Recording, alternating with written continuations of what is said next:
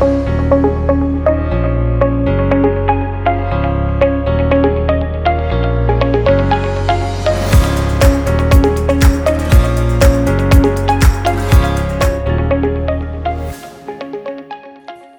y bienvenidos al podcast Piedra Angular presentado por Global Grace Ministries. Soy Francis Hueso, la presentadora del podcast. Antes de comenzar a enseñar, quiero compartir con ustedes información sobre nuestro ministerio. Estamos ubicados en Sacramento, California, y nuestro propósito es enseñar la palabra de Dios y ayudar a los necesitados.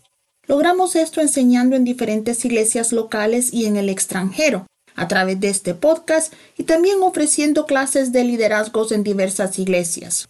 Proporcionamos a los pobres donaciones financieras a través de cuatro ministerios que apoyamos. Estos predican el Evangelio, alimentan y visten a niños y salvan a niños y jóvenes del tráfico humano.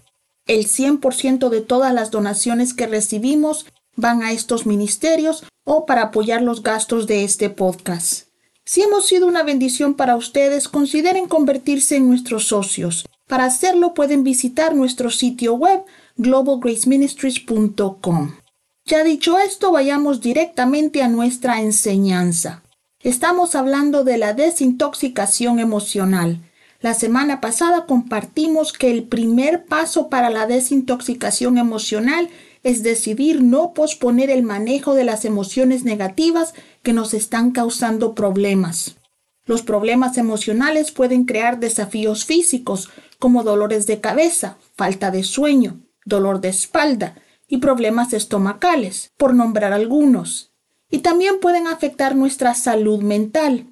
Uno de los mayores desafíos de salud mental que padecen muchas personas en todo el mundo es la ansiedad. Los problemas de ansiedad se presentan en diferentes niveles, desde hacernos sudar cuando hablamos en público, hasta impedirnos vivir lo que se considera una vida cotidiana normal. Muchas personas tendrán ataques de pánico una vez en sus vidas, mientras atraviesan circunstancias difíciles, y nunca volverán a sufrir otro ataque. Pero un número significativo de personas sufre ataques de pánico o ataques de ansiedad incontrolados todos los días de sus vidas.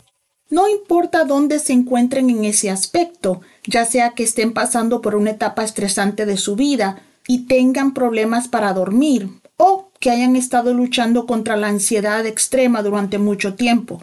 Mi oración es que este episodio les brinde las herramientas que van a necesitar para permitir que Dios los libere. No es la voluntad de Dios que sus hijos vivan en esclavitud. Cristo murió para liberarnos de cualquier esclavitud.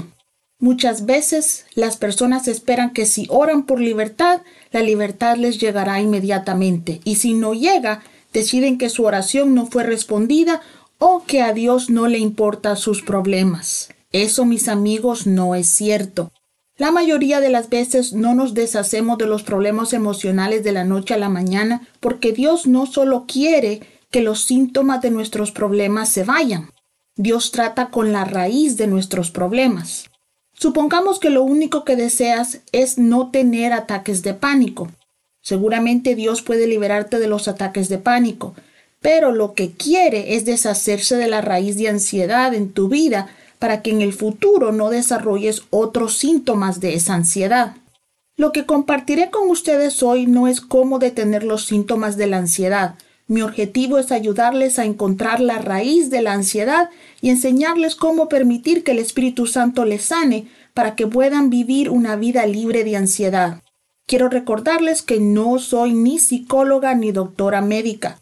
Todo lo que comparto con ustedes lo hago como una ministra ordenada, no solo porque creo en la Biblia, sino porque soy también testigo del poder de Dios en mi vida. Durante este podcast definiré la ansiedad como el resultado del estrés o el temor extremo prolongado. De este lado del cielo nunca nos vamos a librar completamente del estrés. Vivimos en un mundo roto y no importa lo que hagamos, quiénes somos, nuestra edad o nuestra situación en la vida, el estrés siempre será parte de nuestras vidas. La bendición es que si somos cristianos, o mejor dicho, si tenemos una relación con Dios, el estrés no tiene por qué controlarnos, no puede hacernos perder la paz, porque si tenemos una relación con el príncipe de paz, que es Cristo Jesús, Él es nuestra paz. Recuerden también que asistir a una iglesia cristiana no nos hace cristianos, así como ir al gimnasio no nos hace saludables. Yo puedo pasar cientos de horas en el gimnasio, pero a menos que haga ejercicio, no obtendré ninguno de los beneficios que el gimnasio puede producir en mi vida. Puedes haber nacido y morir en una iglesia cristiana, pero a menos que tengas una relación con Cristo, no obtendrás mucho beneficio de tu asistencia a la iglesia. No pretendo ofender a nadie al decir esto, solo estoy declarando una verdad. Entonces, si no eres cristiano y sufres de ansiedad, deja de perder el tiempo, entrega tu vida a Cristo, acéptalo como tu Salvador y permite que Cristo te guíe para salir de esa ansiedad. Ahora, si son cristianos, busquemos la raíz de la ansiedad. Vayan conmigo a Génesis 3 y vamos a leer del versículo 9 al 13 que dice, Entonces el hombre y su esposa oyeron la voz del Señor mientras él caminaba en el huerto al fresco del día, y se escondieron de Dios entre los árboles del huerto. Pero ahora Dios llamó al hombre, ¿dónde estás? Él respondió, Te oí en el jardín y tuve miedo porque estaba desnudo, así que me escondí. Y Dios le preguntó, ¿Quién te dijo que estabas desnudo? ¿Has comido del árbol que te dije que no comieras? El hombre respondió, La mujer que pusiste aquí conmigo me dio del fruto del árbol y yo comí. Entonces el Señor le preguntó a la mujer, ¿qué has hecho? La mujer dijo, la serpiente me engañó y comí. Amigos míos, la raíz de la ansiedad es el pecado. El temor vino a causa del pecado y la ansiedad es temor incontrolado. Antes de que los hombres pecaran, vivían en paz con Dios, no tenían preocupaciones, pero como el diablo fue astuto y sedujo a la mujer, y como saben después la mujer le dio del fruto al hombre, ambos pecaron. Cuando Dios vino a buscarlos, la primera reacción de ellos no fue saludarlo como lo habían hecho antes. Su primera reacción fue esconderse de él. Les daba vergüenza estar desnudos. La gloria de Dios que los había estado cubriendo se había disipado y se vieron desnudos. Sabían que habían hecho algo mal e intuitivamente sabían que la desobediencia tenía consecuencias. Como sabemos, fueron expulsados del jardín del Edén, tenían que trabajar para ganarse la vida.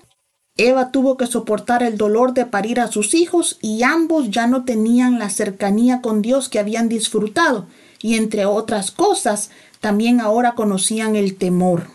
Entonces, si la raíz de la ansiedad es el temor y el temor proviene del pecado, si sufres de ansiedad, estás sufriendo el resultado del pecado. Antes de que se ofendan por lo que acabo de decir, déjenme explicarles. El temor es pecado. La Biblia nos dice en Hebreos 11:6, sin fe es imposible agradar a Dios, porque cualquiera que viene a Él debe creer que Él existe y que recompensa a los que le buscan. La Biblia aquí nos dice que no podemos agradar a Dios sin fe. Puesto que la fe es la confianza en Dios, no podemos agradarle a menos que confiemos en Él. Si hay temor en cualquier área de nuestras vidas, no confiamos en Dios en esas áreas y por lo tanto no agradamos a Dios, estamos en pecado. Pero eso en sí mismo no es la raíz de ansiedad, ya que muchas personas temen cosas diferentes y no enfrentan ataques de pánico ni ningún otro resultado de la ansiedad incontrolada. Lo que hace la presencia del temor en nuestro corazón es que abre una puerta a nuestro corazón a ese temor y cuando pasamos por un trauma debido al pecado de otras personas, la ansiedad se convierte en un huésped permanente en nuestras vidas. Déjenme explicarles un poco más. Solía decir que en este mundo lo único seguro es el cambio y la muerte, pero eso no es cierto. El trauma también es algo seguro en nuestras vidas. Todos seremos traumatizados de una forma u otra en algún momento de nuestras vidas. Algunas personas pasan por más trauma que otras, pero todos lo sufrimos. Cualquier abuso, peligro eminente, dolor, abandono o carencia extrema pueden provocar un trauma. Para complicar aún más las cosas, las personas pueden pasar por la misma circunstancia traumática y reaccionar de maneras completamente diferentes. Por ejemplo, Dos hermanos que experimentan pobreza extrema en su infancia pueden crecer de forma diferente debido al trauma de la carencia extrema que sufrieron. Uno puede crecer temeroso de la carencia y convertirse en un acaparador. El otro puede hacer que el propósito de su vida sea la acumulación de riquezas y poder. Quizás otro hermano pueda convertirse en un dador generoso, sin querer que nadie sufra por la carencia, o convertirse en un criminal que roba las riquezas de los demás. En realidad no hay rima ni razón sobre cómo reaccionamos ante el trauma y por lo tanto no debemos centrarnos en si los síntomas de la ansiedad son justificables o no. El hecho de que otras personas no se vean afectadas de la misma manera que nosotros somos no nos hace débiles, simplemente significa que todos somos únicos y respondemos de manera diferentes a las circunstancias que enfrentamos. Por lo tanto, Nunca pierdan el tiempo tratando de descubrir por qué su hermano, su cónyuge o su amigo no reacciona ante el trauma como ustedes lo hacen. Lo que importa es aceptar que sus circunstancias los traumatizaron y entonces necesitan ser sanados de ese trauma. Ahora bien, las almas humanas son como contenedores que por tener el aliento de Dios en nosotros pueden multiplicar o dar vida a cualquier cosa que resida en ellas. Si permitimos que el amor llegue a nuestras vidas, nuestras almas lo multiplicarán y compartimos ese amor con las personas que nos rodean. Desafortunadamente nuestras almas no distinguen entre emociones buenas o malas. Todo lo que entra en ellas se almacena y se multiplica. Si el temor llega a nuestras vidas, lo almacenamos y lo multiplicamos. Y si entra suficiente temor, este pasa a ser ansiedad. Vayan conmigo a Primera de Samuel y vamos a leer en el capítulo 16 los versículos 17 y 18 que dicen, Está bien, dijo Saúl, encuentren a alguien que toque bien y tráiganlo. Le dijeron, uno de los sirvientes de Saúl, uno de los hijos de Isaí de Belén, es un gran músico y también es un valiente guerrero, un hombre de guerra y de buen juicio. También es joven hermoso, y el Señor está con él. Si leen el capítulo 16 de Primera de Samuel, verán que Saúl sufría ataques de ansiedad y sus siervos decidieron que la música podría calmarlo. Como no cualquier persona podía tocar para el rey, lo convencieron de buscar a David, quien tocaba bien el arpa, era un guerrero valiente y un hombre de buen juicio. Si conocen la historia sabrán que esto no terminó bien para David, pero la música de David sí ayudó a Saúl. Si estudiamos la vida de Saúl encontraremos que era un hombre inseguro, que no estaba preparado para ser rey. Fue elegido por su apariencia y su altura y no por su experiencia o corazón. Vemos que Saúl se acostumbró muy rápidamente a los beneficios del reino, pero no a las responsabilidades que éste conllevaba. Fue un cobarde en batalla, escondiéndose de Goliat en lugar de defender a su pueblo. Saúl era débil. Bajo presión perdonó la vida de un enemigo de Israel desobedeciendo a Dios y obligando al profeta Samuel a hacer lo que el rey debiera haber hecho. Sobre todo, Saúl temía perder el reino ante David. Sus inseguridades abrieron su corazón al temor, y el estrés del trono multiplicó ese temor en ansiedad, al punto que estuvo dispuesto a matar a un hombre fiel y al final de su vida era horriblemente atormentado. Entonces, amigos míos, la raíz de la ansiedad es el temor. Lo que trae temor a nuestros corazones puede ser nuestro pecado o un trauma. Trauma, mis amigos, siempre es causado por el pecado de los demás. Déjenme darles un ejemplo de lo que hablo. Yo crecí en la guerra del Salvador, lo que significa que crecí en peligro eminente de tiroteos, asaltos, el secuestro de mis padres y muchos otros peligros que son producto de una zona de guerra. Las guerras son siempre resultado de los pecados de otros. Por lo tanto, en mi caso, el trauma de la guerra causó que temor se arraizara en mi corazón, y con el tiempo el estrés de la vida multiplicó ese temor y empecé a sufrir ataques de ansiedad. El trauma de abuso, por ejemplo, es causa del pecado de otros. El trauma del abandono es causado por el pecado de quien nos abandonó o nos hizo sentir abandonados. Amigos míos, incluso el calentamiento global es el resultado de nuestro abuso de la tierra. Por lo tanto, los desastres ya sean causados por personas como las guerras o los desastres naturales como los incendios forestales o las inundaciones son consecuencias del pecado.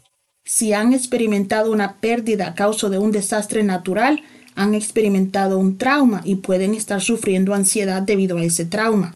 Entonces el temor llega a nuestros corazones a través del pecado y nuestras almas lo almacenan, lo multiplican y eventualmente ese temor puede convertirse en ansiedad. Por lo tanto, el primer paso hacia liberarse de la ansiedad es descubrir cómo llega ese temor a nuestras vidas por primera vez. Muchas gracias por sintonizar la primer parte del episodio La raíz de ansiedad. Por favor no se pierdan la segunda parte de este tema la próxima semana. Dios me los bendiga.